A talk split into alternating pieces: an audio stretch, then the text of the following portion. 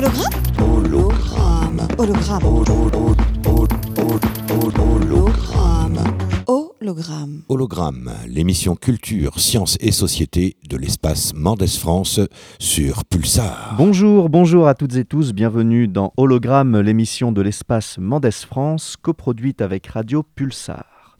Hologramme, rappelons-le, c'est un rendez-vous mensuel qui explore toutes les dimensions des sciences et de la culture avec curiosité. Cette émission est à retrouver en ligne sur radio.emf.fr, la web radio de l'espace Mendes France, avec une série de podcasts. Aujourd'hui, j'ai le plaisir d'animer cette émission avec Antoine Vedel, médiateur scientifique à l'espace Mendes France. Bonjour Antoine. Bonjour Paul. Bon Paul, j'ai pu à t'introduire dans cette émission. hein. Maintenant, on sait que tu es aussi animateur à l'espace Mendes France, mais sur les territoires de Charente et Charente-Maritime. On va parler scène de crime. Bon, scène de crime, l'expression est devenue presque familière. Elle déclenche immédiatement, vous savez, des images de spécialistes gantés, masqués, tout de blanc vêtus, qui s'activent derrière un ruban jaune et qui sanctuarisent un périmètre réservé aux seuls initiés. Oui, mais alors, derrière ces mots, il ne s'agit plus d'un lieu particulier, mais plutôt d'une méthodologie qu'il convient de mettre en œuvre sur tous les lieux d'intérêt dès qu'il s'agit de répondre aux traditionnelles questions, bien sûr, hein, Paul, qui, quoi, où, comment, pourquoi, etc. Et donc, pour tenter d'y voir plus clair, mais surtout pour ne pas tomber dans les pièges des séries, vous savez, à l'américaine, dans lesquelles les affaires sont résolues en seulement 26 minutes, balèzes les mecs, sont accueillis, euh, donc j'accueille aujourd'hui notre invité du jour, Guillaume Vidan. Bonjour Guillaume. Donc vous êtes commandant de police à Poitiers et vous avez accepté de nous expliquer en détail le protocole et la méthode des techniciens en investigation criminelle lors de la découverte d'une scène de crime. Et pendant l'émission d'aujourd'hui, vous retrouverez naturellement la chronique de Margot qui nous parlera enquête policière dans les œuvres de fiction. Thierry Pasquier viendra nous parler odontologie légale et pour la première fois dans l'émission, vous aurez le plaisir de découvrir une chronique qui nous vient tout droit de Curieux, ce nouveau média d'information qui s'insère dans notre quotidien pour démêler le vrai du faux et aiguiser la curiosité. Enfin, nous nous quitterons sur les notes d'une composition made in Homescape, l'application dé- développée par le lieu multiple pour faire de la musique avec les sons de sa maison. Mais tout d'abord, euh, retrouvons Antoine qui va partager avec nous ses dernières lectures. Antoine, tu t'es plongé tout récemment dans l'histoire de la police technique et scientifique. Est-ce que tu pourrais nous parler un petit peu de ce que tu as trouvé? Oui, oui, bien sûr. Bon, alors systématiquement, quand on fouille un petit peu, on a deux noms qui reviennent toujours. Alors le premier, c'est Bertillon, de son petit nom euh, Alphonse. Il s'agit d'un criminologue français, mais il est surtout le créateur de l'anthropométrie judiciaire, appelé le système Bertillon, ou encore vous entendrez parler de bertillonnage. En fait, c'est un système d'identification rapidement adopté dans toute l'Europe, puis aux États-Unis, et utilisé en France jusqu'en 1970, c'est-à-dire encore, euh, bon, récemment, on pourrait dire. Bon, élève médiocre, il abandonne ses études de médecine et son père le fait rentrer en 1879 à la préfecture de police de Paris. Allez hop, un petit piston pour monsieur, tiens. Où il exerce la fonction de commis aux écritures. Bon alors d'abord simple employé chargé de classer les dossiers des criminels notoires et de rédiger les fiches de signalement des personnes arrêtées. Il est noté comme chef de service photographique de la préfecture en 1882. Et alors, c'est en s'inspirant des travaux statistiques qu'il élabore son système d'identification dont je vais vous parler. En fait, c'est un système anthropométrique qui apparaît à une époque où les récidivistes représentent, tenez-vous bien, la moitié de la population carcérale en France. Alors Bertillon a eu l'idée de créer une sorte de banque de données de ces criminels, qu'il est recensé sous la base de critères anatomiques comme par exemple la taille, la longueur des pieds, la longueur des mains, des oreilles, des avant-bras et tout le tout team. Il ajoute à chaque dossier une photographie de face de profil, précisant également des détails très spécifiques comme par exemple des cicatrices, des tatouages ou autres. Bon, c'est vrai, la méthode est contestable hein, sur le plan éthique, mais le préfet de Paris lui accorde trois mois pour tester la validité de sa méthode. Et alors, deux mois seulement suffiront pour que le système révèle le meurtre par un récidiviste. Allez, bingo pour Bertillon. Donc la préfecture de police adopte le système avec réticence en 1883 comme une sorte de casier judiciaire si on veut. Et puis plus tard, d'autres recherches montrent que les empreintes digitales et palmaires peuvent également être utiles au pouvoir public pour identifier chacun. En fait, euh, les chercheurs s'intéressent à la pluralité de leurs formes spécifiques qui varient d'un individu à l'autre. Et alors en, 19 en 1894, Bertillon commence à faire apposer aux prévenus sur ses fiches d'identification les empreintes de quatre doigts de la main droite d'abord. Et puis après, les dix doigts n'apparaîtront que dix ans plus tard. En 1910, allez, un autre homme, précurseur lui aussi dans ce domaine, crée le premier laboratoire de police scientifique à Lyon. Il s'agit de Edmond Locard. Il est surtout en fait le père d'un principe qui porte son nom, l'échange de Locard, qui dit que toute personne qui intervient sur une scène de crime dépose ou emporte forcément des traces de son passage.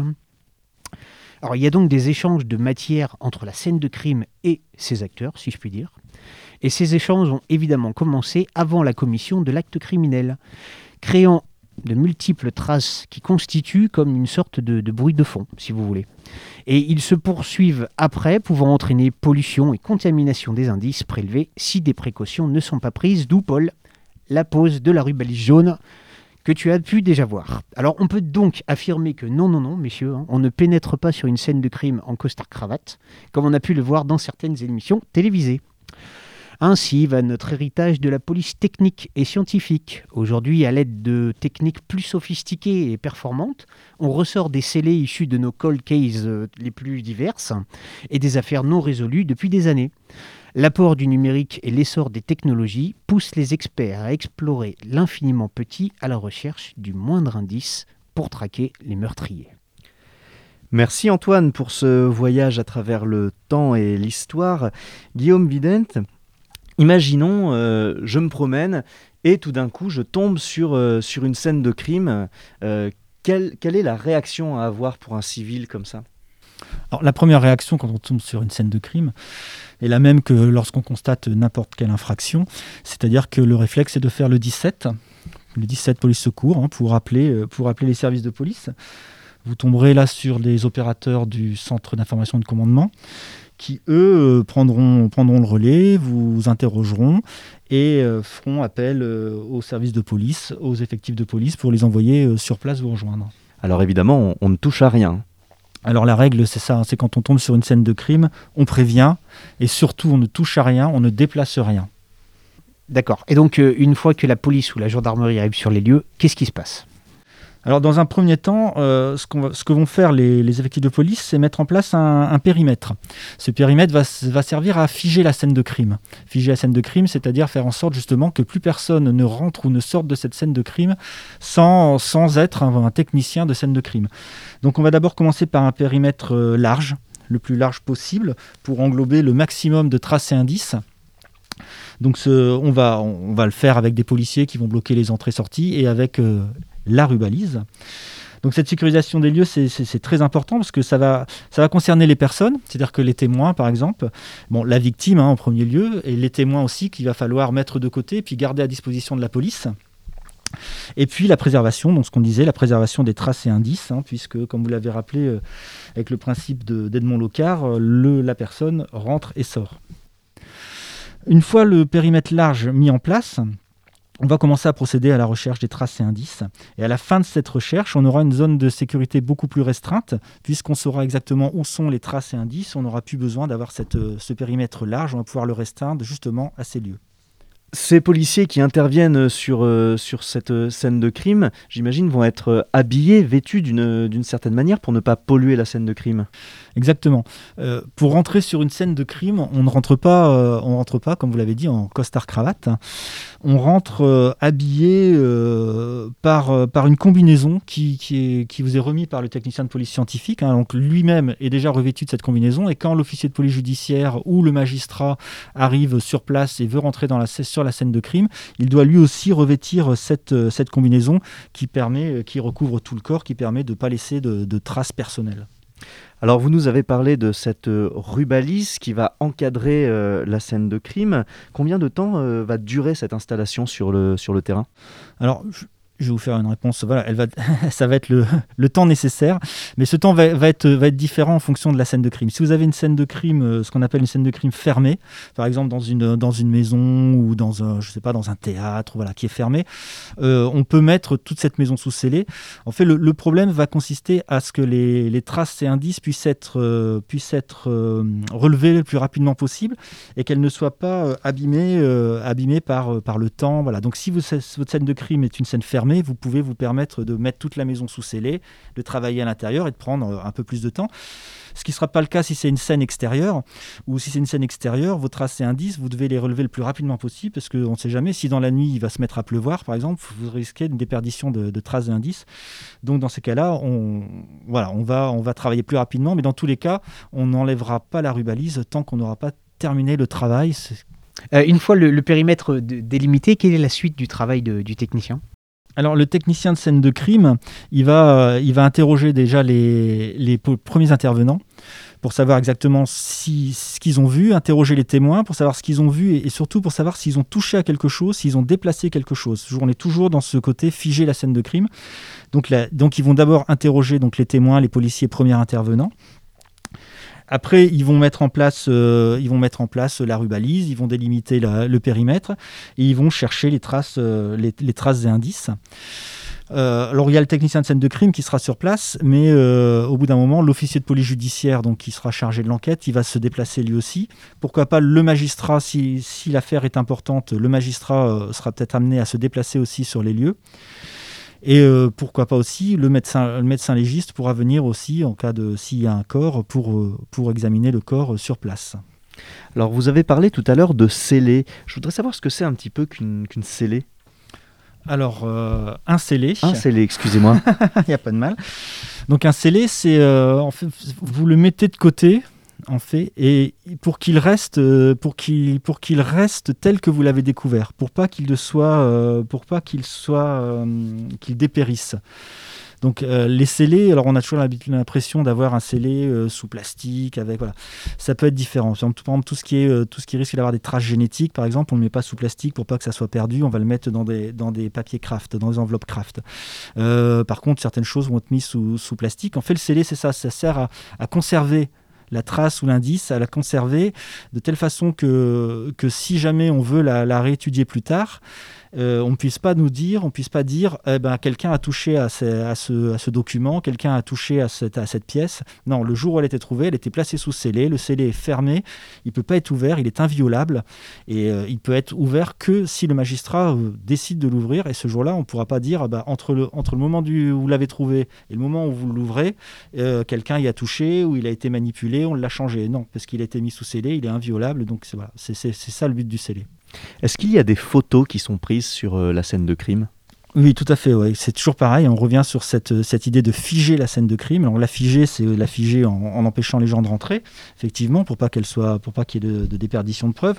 Mais la figer, c'est aussi de prendre des photos pour pouvoir, euh, pour pouvoir revenir dessus, pour pouvoir, euh, s'il y a un procès, si on veut voir exactement comment était le corps, comment était positionné, pour prendre des photos, tous les indices, euh, tous les indices. Donc à chaque fois qu'on met un cavalier sur un indice euh, pour dire voilà, là on a trouvé, je sais pas, il y a une trace de pas, euh, là on a un bouchon de stylo, voilà. Un cavalier, c'est un marqueur. hein. Un cavalier, c'est un marqueur. Sur la scène de crime, le technicien de scène de crime va mettre un marqueur à chaque fois qu'il trouve une trace ou un indice. Et donc ce cavalier, euh, à chaque fois qu'il va trouver cette trace ou un indice, qu'il va mettre un cavalier, il va prendre une photo, une photo de près déjà pour, euh, pour bien voir, et après une photo de, lo- de loin, enfin plus, plus avec un champ plus large, pour pouvoir situer cet indice sur l'ensemble de la scène de crime. Et la photo sera prise avec, un, avec une petite règle pour qu'on voit, pour qu'on ait une vision de la, de la taille de l'objet euh, par rapport, par rapport à la règle. Euh, à un moment donné, on va, on va s'intéresser au corps dans l'enquête. Euh, Effectuez-vous des analyses sur le ou les corps avant qu'ils ne soient déplacés? Alors des analyses, euh, c'est pas des analyses poussées. Le technicien de scène de crime, il va faire ce qu'on appelle un examen externe du corps. C'est-à-dire que déjà, bon, pour voir, euh, pour voir, euh, pour voir comment est le corps, comment il est, comment il est positionné, euh, s'il y a des traces de, voilà, un couteau qui dépasse, etc. Aussi pour essayer d'identifier le corps, parce que pour l'officier de police judiciaire, une des priorités sur une scène de crime, donc là, on parle toujours de scène de crime avec un corps. hein. Donc sur une scène de crime avec un, avec un cadavre, donc une des priorités pour l'officier de police judiciaire, pardon, ça va être d'identifier d'identifier le corps parce que cette identification euh, peut voilà va, va être le point de départ de l'enquête. Ça peut ça peut permettre de résoudre l'enquête rapidement ou pas. Donc pour pour l'identifier on va demander à ce que le technicien de scène de crime euh, ben, fasse apparaître tout ce qui je permet cette identification, ça peut être un, je sais pas, une gourmette avec, euh, avec un nom dessus, des tatouages particuliers qui font que quelqu'un le reconnaîtra. On va prendre les, les empreintes digitales qui vont permettre, si la personne est connue de nos fichiers, va permettre de, de l'identifier. Voilà, mais c'est un examen externe, c'est pas un examen poussé. euh, les examens poussés sur les corps, de toute façon, ça- ça- ce sont les, médecins légistes qui, le fera. Et justement, qui, euh, qui va ordonner la levée du corps euh, à ce moment-là de l'enquête? La levée du corps, euh, donc ça va être le, ça va être euh, le magistrat qui va, qui va ordonner la levée du corps en disant voilà maintenant vous pouvez déplacer le corps, l'emmener, euh, l'emmener chez le, chez le médecin légiste. Euh, ouais, ça c'est le magistrat qui ordonnera la levée du corps. en présence, euh, en présence du médecin légiste? Alors le médecin légiste peut se déplacer sur, sur, le, sur la scène de crime, hein, mais euh, bon, c'est pas une obligation. Hein, S'il se déplace pas, dans tous les cas, le corps sera envoyé euh, au, à la médecine légale, donc à la médecine légale, et là, euh, le médecin légiste interviendra un peu après pour faire l'examen du corps, Une autopsie. une autopsie. Merci Guillaume euh, Vident. On marque euh, tout de suite une petite pause musicale avec Georges Brassens et l'assassinat. C'est pas seulement à Paris que le crime fleurit. Nous au village aussi l'on a de beaux assassinats. Nous au village aussi l'on a de beaux assassinats. Il avait la tête chenue et le cœur ingénu. Il eut un retour de printemps pour une de vingt ans. Il eut un retour de printemps pour une de vingt ans. Mais la chair fraîche, la tendre chair, mon vieux, ça coûte cher. Au bout de cinq à six baisers, Sonore fut épuisé. Au bout de cinq à six baisers, Sonore fut épuisé. Quand sa menotte elle a tendu, triste il a répondu qu'il était pauvre comme Job, elle a remis sa robe.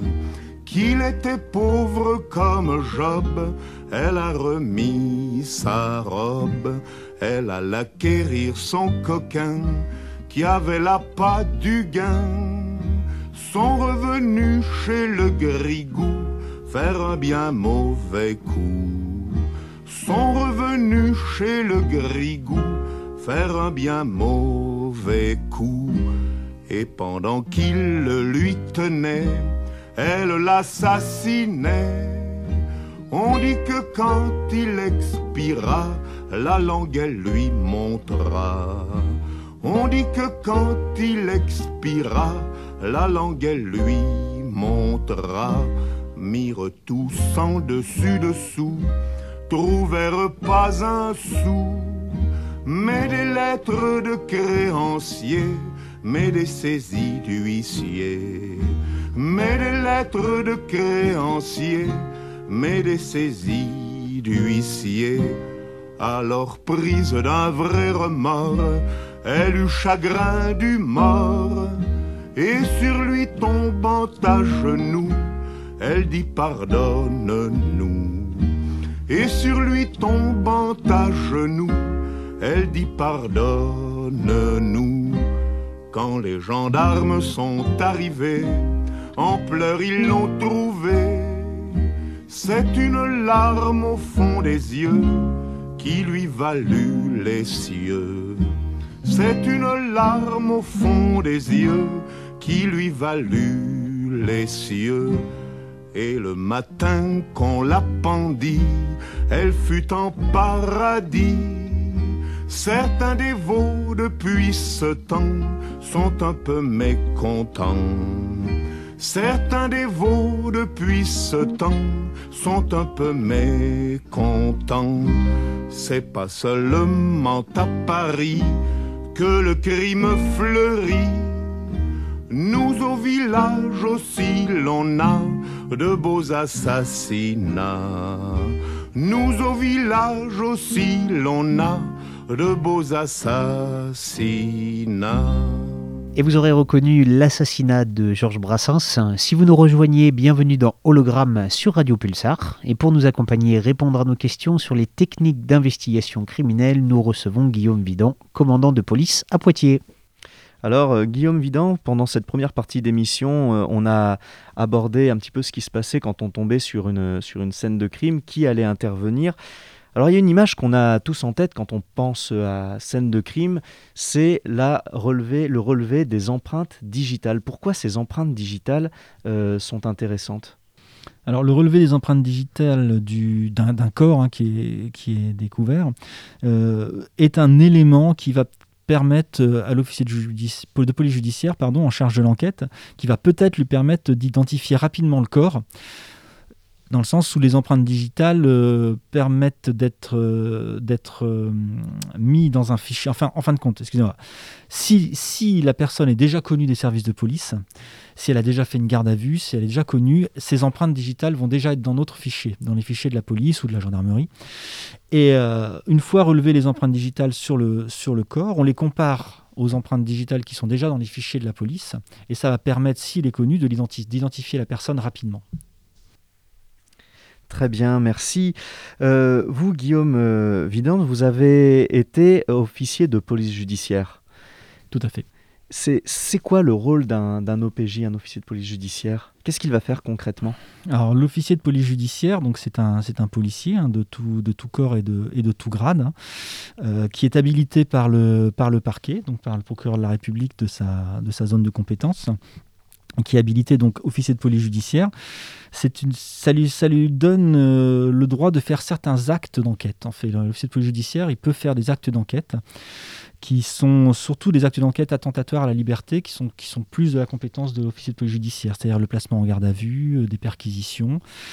Euh, l'officier de police judiciaire, donc il intervient dans, les enquêtes, pas obligatoirement criminelles, hein, dans les enquêtes. Et donc il a, il a un rôle de, d'enquêteur, comme on peut voir dans, dans, dans, dans les films ou dans, dans les livres. De coordinateur aussi, peut-être? Alors de coordinateur, oui, parce que, parce que le travail de la police, c'est un travail, et de la gendarmerie, hein, c'est un travail de- d'équipe. C'est jamais, euh, c'est c'est un peu la différence de ce qu'on va voir dans, certains livres ou dans certaines séries. C'est-à-dire qu'un un policier, un officier de police judiciaire travaille jamais seul. Il travaille en équipe, et au sein de l'équipe, il va avoir par exemple un chef de groupe qui va, qui va coordonner l'enquête et qui va aux autres OPJ leur donner euh, des tâches à faire. euh, voilà, euh, dire voilà, tel OPJ, bah, tu vas te charger des perquisitions, toi tu vas te charger des auditions, et lui va coordonner l'enquête en récupérant les différents dossiers, en étant l'interlocuteur privilégié avec le parquet. Voilà, donc effectivement, il, y a, peut avoir un rôle de coordinateur, mais euh, d'un OPJ au sein du groupe d'OPJ. Ah oui, on va retrouver plusieurs euh, officiers de police judiciaire euh, sur, euh, sur une même affaire. Oui, sur une même affaire, il y aura, il y aura plusieurs officiers de police judiciaire. Un seul, un seul officier de police judiciaire ne pourra, pourra pas euh, se charger tout seul d'une enquête, c'est pas possible. Et, et est-ce que tous ces OPJ vont suivre euh, l'intégralité de l'enquête? Ils vont être là du début à la fin? Alors, euh, ça va dépendre, mais en règle générale, oui. Par exemple, sur une, sur une, grosse, enquête, euh, sur une grosse enquête criminelle, euh, en service de police judiciaire, vous allez avoir un groupe crime qui va être le groupe criminel qui va, qui va se charger de l'enquête. Ce groupe, euh, il, va, il, va, il va suivre l'enquête du début jusqu'à la fin. C'est à partir du moment où il commence, euh, il, va, il va la finir parce que c'est lui qui est au courant de tout. Donc, s'il, fallait changer à chaque fois de, de personne, ça serait un peu compliqué. Donc on va retrouver euh, ces, ces OPJ à, différents, à différents postes, de, à différents moments de, l'enquête. Par exemple, au moment de l'autopsie, est-ce que l'officier de police judiciaire va, assister, en tout cas, peut-être pas participer, mais au moins assister à l'autopsie d'un corps? Alors participer, euh, certainement pas, hein, mais assister, oui. Donc oui, l'officier de police judiciaire, euh, il peut assister euh, à, à l'autopsie et puis faire un compte-rendu à l'issue. Oui, alors je voulais revenir sur, sur les empreintes digitales dont on parlait. Vous parliez d'un fichier tout à l'heure, euh, donc qui croise la police et la gendarmerie, c'est bien ça? Oui, tout à fait. on a, on a une idée de combien de personnes sont, sont, fichées, euh, sont fichées en France ou...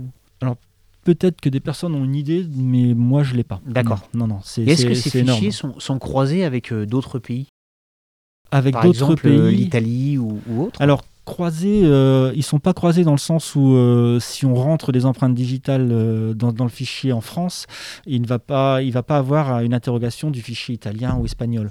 Par contre, rien n'empêche, rien n'empêche de prendre euh, les empreintes et via les services de coopération internationale d'envoyer les empreintes d'une personne en Italie en demandant au service de police en Italie euh, si ces empreintes-là euh, correspondent à quelqu'un de connu chez eux. Voilà. Oui, d'accord. Et alors, j'avais une question. il y a quelques semaines, j'ai refait ma carte d'identité et on m'a demandé de déposer mes empreintes digitales.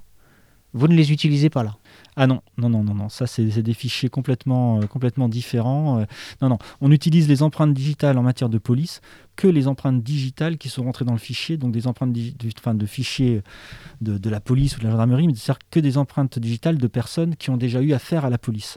On ne met, on ne met pas d'empreintes digitales de personnes euh, lambda comme vous, sous prétexte qu'elles viennent chercher une pièce d'identité. Là, ça serait plus. On serait plus dans, le- dans la même euh, dans la même république. Enfin, on serait peut-être même plus en république. Vous nous avez donc parlé du euh, fichier automatisé des empreintes euh, digitales. Est-ce qu'il existe aussi un fichier du même type, mais pour des empreintes génétiques? Tout à fait. Oui, il existe un, un fichier euh, identique euh, pour les empreintes génétiques. Donc, euh, qui, c'est exactement la même chose, hein, c'est-à-dire que ne sont dans ce fichier que les personnes qui ont déjà eu affaire à la police et dont on a relevé, dont on a relevé l'ADN. Pardon. Oui, voilà, on parle, on parle bien d'ADN. Oui. Merci euh, Guillaume Vidant. Euh, je vous propose d'écouter le petit billet sur, euh, de Margot qui nous parle des scènes de crime vues à travers les œuvres de fiction. Ah, qu'est-ce qu'on regarde à la télé ce soir? Oh bah je sais pas. Euh... Oh bah tiens, il y a une série policière ce soir. Oh non, ça va encore être n'importe quoi. Pourquoi tu dis ça Bah, Parce qu'il y a quand même pas mal d'incohérences hein, dans les séries policières. Entre la réalité et la fiction, il y a quand même une grande marge. Et le pire, c'est qu'on s'en rend pas toujours compte. Alors après, on finit par gober ce que nous disent les séries télévisées, à savoir qu'une enquête ça va super vite. et que c'est facile à résoudre en fait.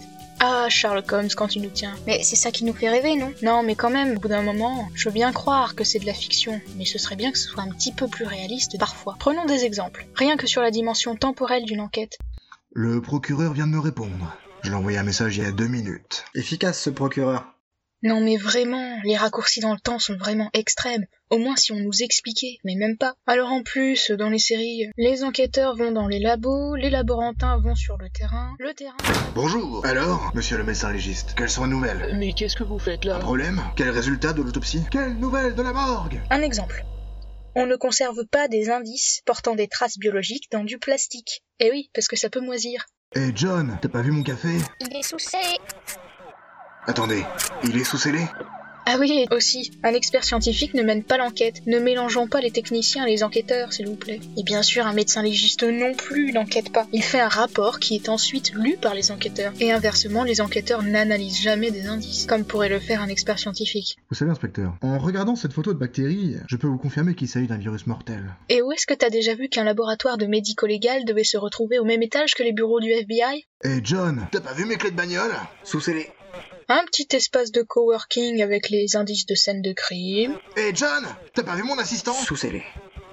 Ah oui, au fait, y a pas 36 personnes qui examinent un cadavre. Et tous les policiers ne contaminent pas la scène de crime comme on voit la plupart du temps. Alors oui, évidemment, hein, si les acteurs devaient tous enfiler une combinaison blanche, euh, ah ouais, les séries seraient beaucoup moins sexy du coup. là. Mais attends, parce que dans les livres aussi, ils font plein d'incohérences, non? Bon, en attendant, j'ai bien envie de me regarder les experts. Incohérence ou pas, le scénar est quand même pas mal. Alors on entend à travers euh, les mots de Margot de grosses différences entre ce qu'on peut voir dans des films ou dans des séries et ce qui se passe euh, dans la réalité. Vous confirmez, Guillaume Vidant Oui, je confirme, mais euh, comme on entend dans la, dans la chronique, c'est normal, puisque comme elle le dit, euh, une série ou un film, ça doit être sexy. Et euh, je suis désolé de le dire, mais une enquête de police, c'est pas sexy, quoi. C'est-à-dire que ça peut, ça peut être long, ça peut, il peut avoir des temps longs, des auditions qui durent, qui sont reprises, des perquisitions qui durent. Une scène de crime, ça peut prendre des heures et des heures. Donc dans une série, si vous vos deux premiers épisodes sont juste sur la scène de crime, ça va, ça va être long. Est-ce qu'on a des, euh, des conseillers euh, professionnels qui viennent sur des tournages? Alors de, de plus en plus, effectivement, sur, sur des séries qui se disent entre guillemets plus sérieuses ou des films, euh, voilà, on va faire, les, les réalisateurs vont faire appel à des policiers pour les conseiller sur, voilà, pour, qui, pour éviter qu'il y ait vraiment des incohérences flagrantes. Après, il y aura toujours voilà, des incohérences parce que pour, la, le film, il faudra dans un temps plus court une réquisition. Ça peut prendre euh, trois mois avant d'avoir d'avoir une réponse. Dans un film, euh, ça va être dans les cinq minutes, mais bon, c'est pour le besoin du film, ça peut s'expliquer. Merci Guillaume Vidan. Écoutons maintenant une chronique consacrée à la création sonore avec la compagnie Il n'y a pas que les flamants roses qui savent jouer du violon, qui nous propose une improvisation inspirée de la bande dessinée de Sophie Delacorté, La lumière attire-t-elle les moustiques que vous retrouverez en suivant le média d'information Curieux. Curieux. Démêle le vrai du faux, bouscule les idées reçues et imagine le futur. La lumière attire-t-elle les moustiques?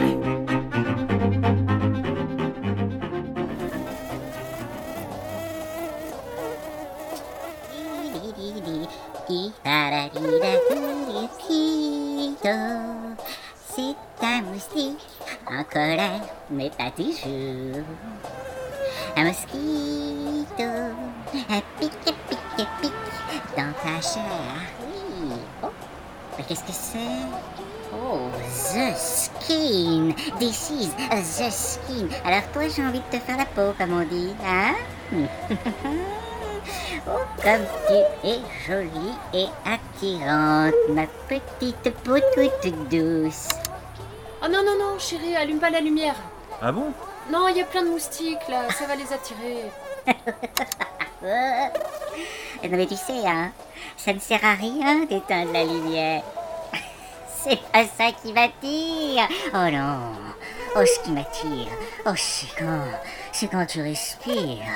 Ce qui m'attire, c'est ton odeur sucrée, suave, enivrante. Oh, j'en perds tous les sens, sauf celui de piquer.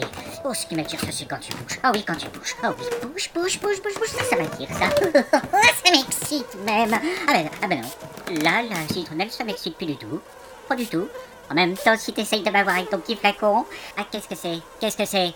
Ah non, ah pas le journal. Ah non, pas le journal. Ah, oh, ah, ah, ah bah je l'ai évité celle-ci, hein. J'ai travaillé mon revers par contre. Ah, mais tu fais pas beaucoup d'effet. Euh, attends, euh, attends, on va, on va peut-être trouver un terrain d'entente. Euh, juste avant, je te fais une petite piqûre et je me casse juste après. Promis, je t'embête plus de la nuit. Mais qu'est-ce que c'est que ce vêtement long? Qu'est-ce que c'est que ce vêtement long? C'est pas vrai, hein. T'as décidé de me rendre la vie pas facile, hein. Bon, eh ben très bien. Je vais tourner autour de toi toute la nuit, tu m'entends Toute la nuit. Il va bien falloir que tu t'endormes. Et à ce moment-là, pique, pique, pique dans ta chair.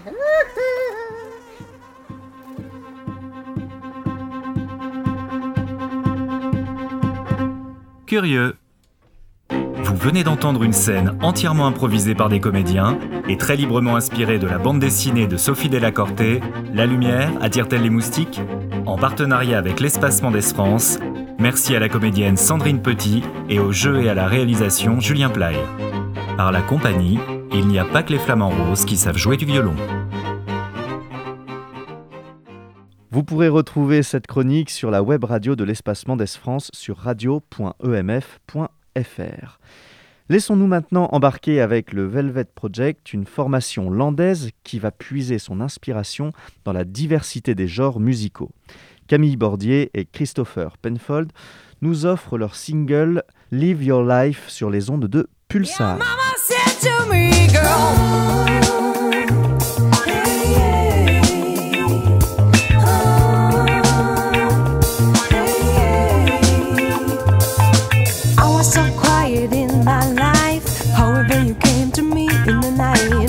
So hot, it feels so smooth. It tasted like forbidden fruit. I got the secret in my mind. Help me,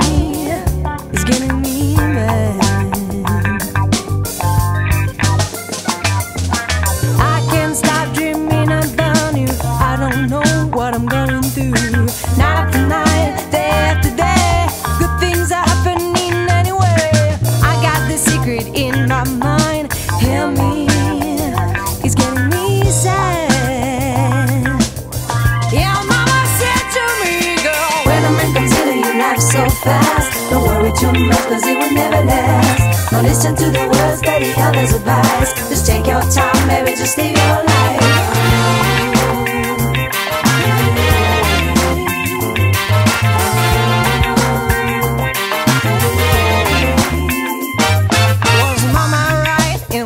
Said? Cause I'm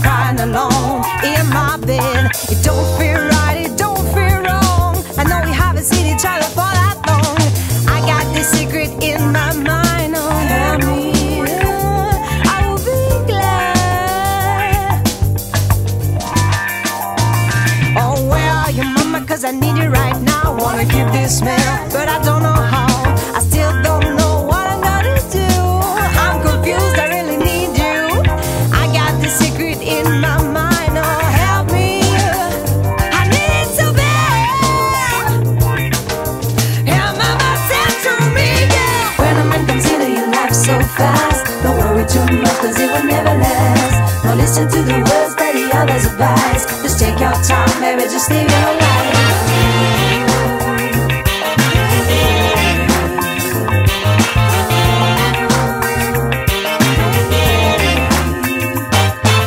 When into your life so fast, don't worry too it will never last. Listen to the words that the others advise. Just take your time, baby, just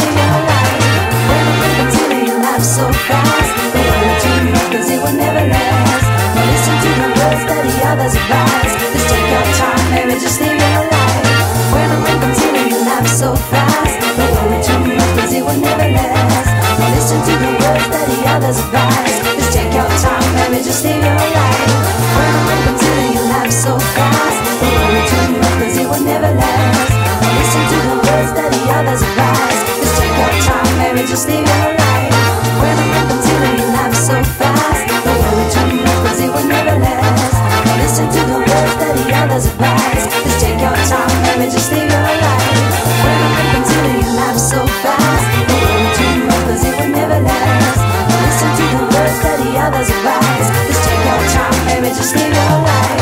c'était The Velvet Project dans Hologramme. Bienvenue si vous nous rejoignez. Nous sommes en compagnie de Guillaume Vidan, commandant de police à Poitiers, avec qui nous avons parlé technique d'investigation criminelle.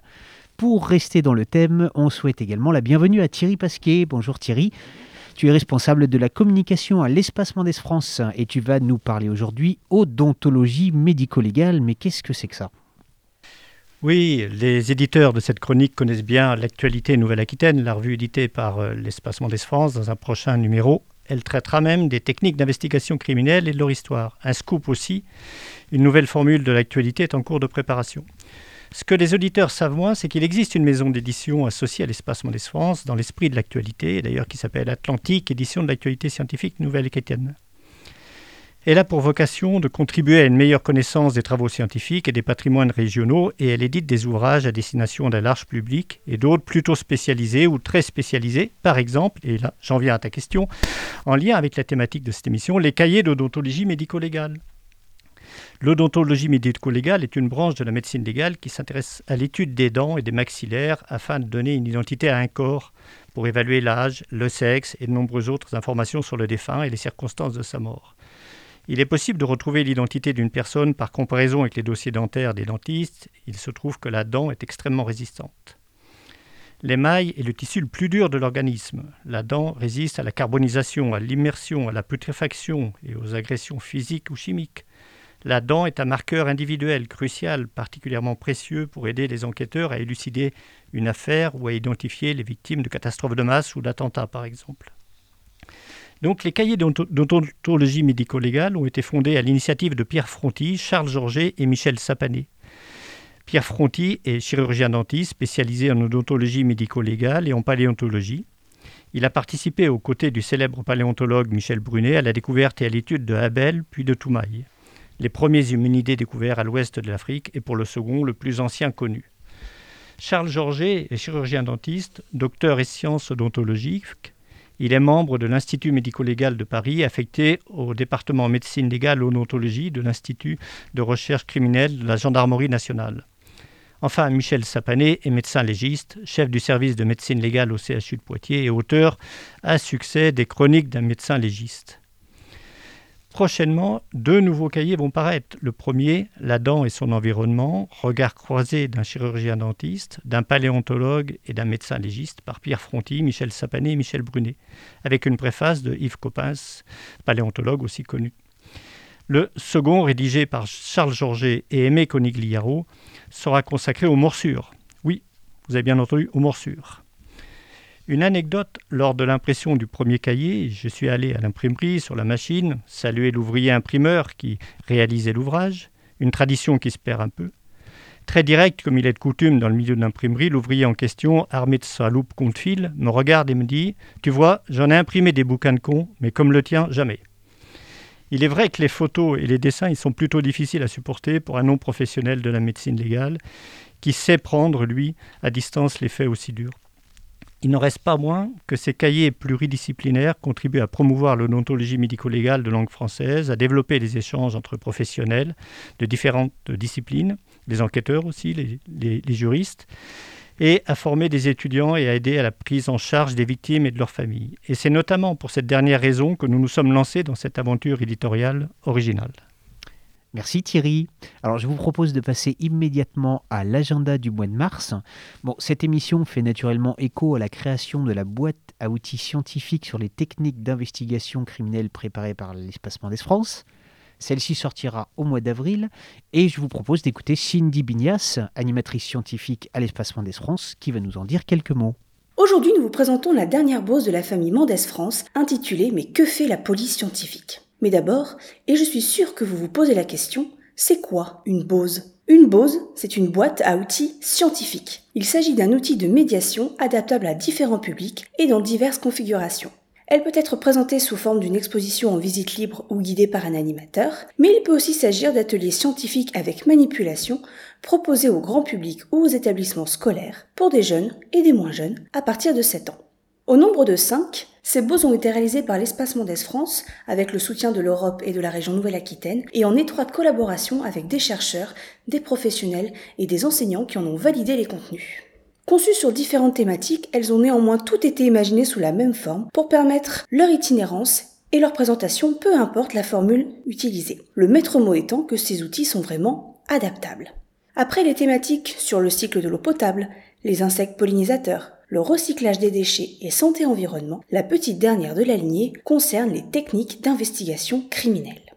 Mais que fait la police scientifique? Cela ressemble-t-il vraiment à ma série policière préférée?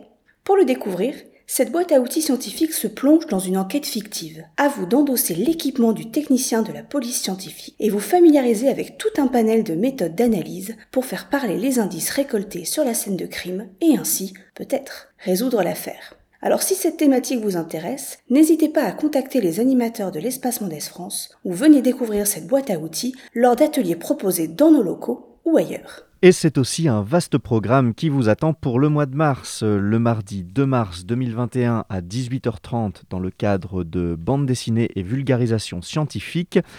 Vous pourrez suivre la webconférence avec Jim Jourdan, auteur et illustrateur Les Mésaventuriers de la science et scientifiques confinés.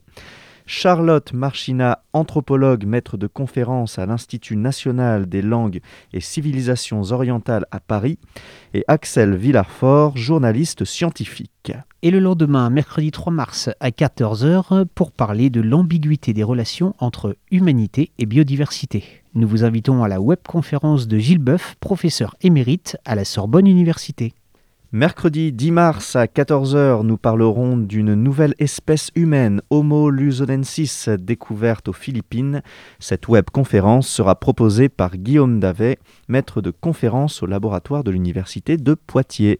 Le 12 mars, vous retrouverez Les Monstrueuses, un événement à propos des menstruations. Oui, Paul, on en parle, au cours duquel sera organisée une table ronde à 16h, puis un spectacle lecture-performance avec la contrebassiste Nelly Mousset et les Geriatrics Brothers and Sisters.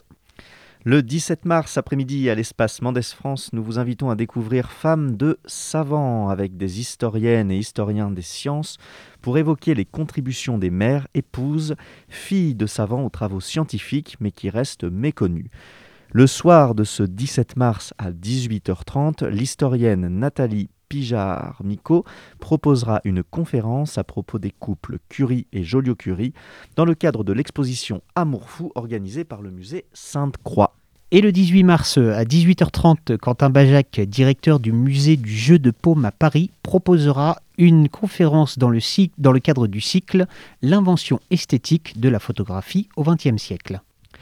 Du 15 au 20 mars, euh, vous pourrez retrouver sur le site de internet de l'espace Mendes France les événements organisés dans le cadre de la semaine du cerveau. Et enfin, du 22 au 28 mars, ce seront les traditionnelles Journées mondiales de l'eau. Vous retrouverez toute cette programmation détaillée sur le site internet de l'espace Mendes France, emf.fr. Guillaume Vidant, merci à vous d'avoir répondu présent à notre invitation. Ça a vraiment été un plaisir d'échanger avec vous sur ce sujet passionnant. Merci aux auditeurs et aux auditrices d'être venus avec nous. On vous retrouve le 27 mars pour la prochaine émission d'Hologramme. D'ici là, restez connectés pour suivre notre actualité et nos événements en ligne. Vous pouvez également réécouter cette émission et de nombreux podcasts sur notre web radio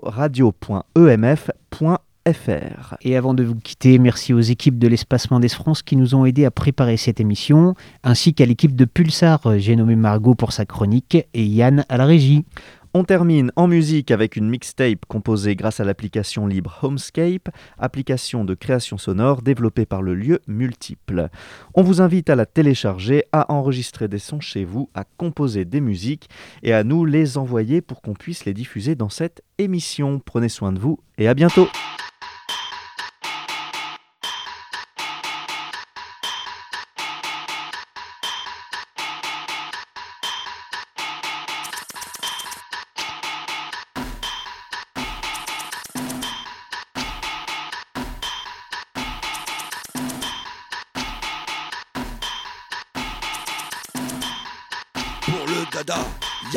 A pas d'âge, à dada sur mon collage. Oui, oui, oui Courir c'est un martyr, partir c'est pas revenir. Yes, yes, yes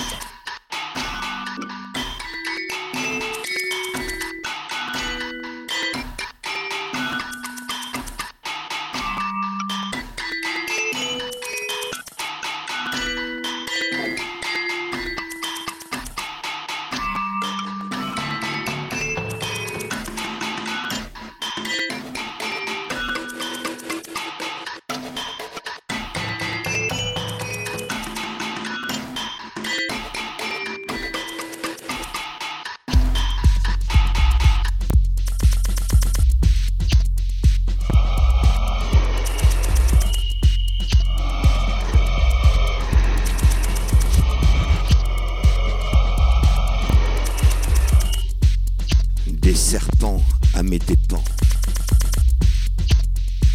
Oh non La cannelle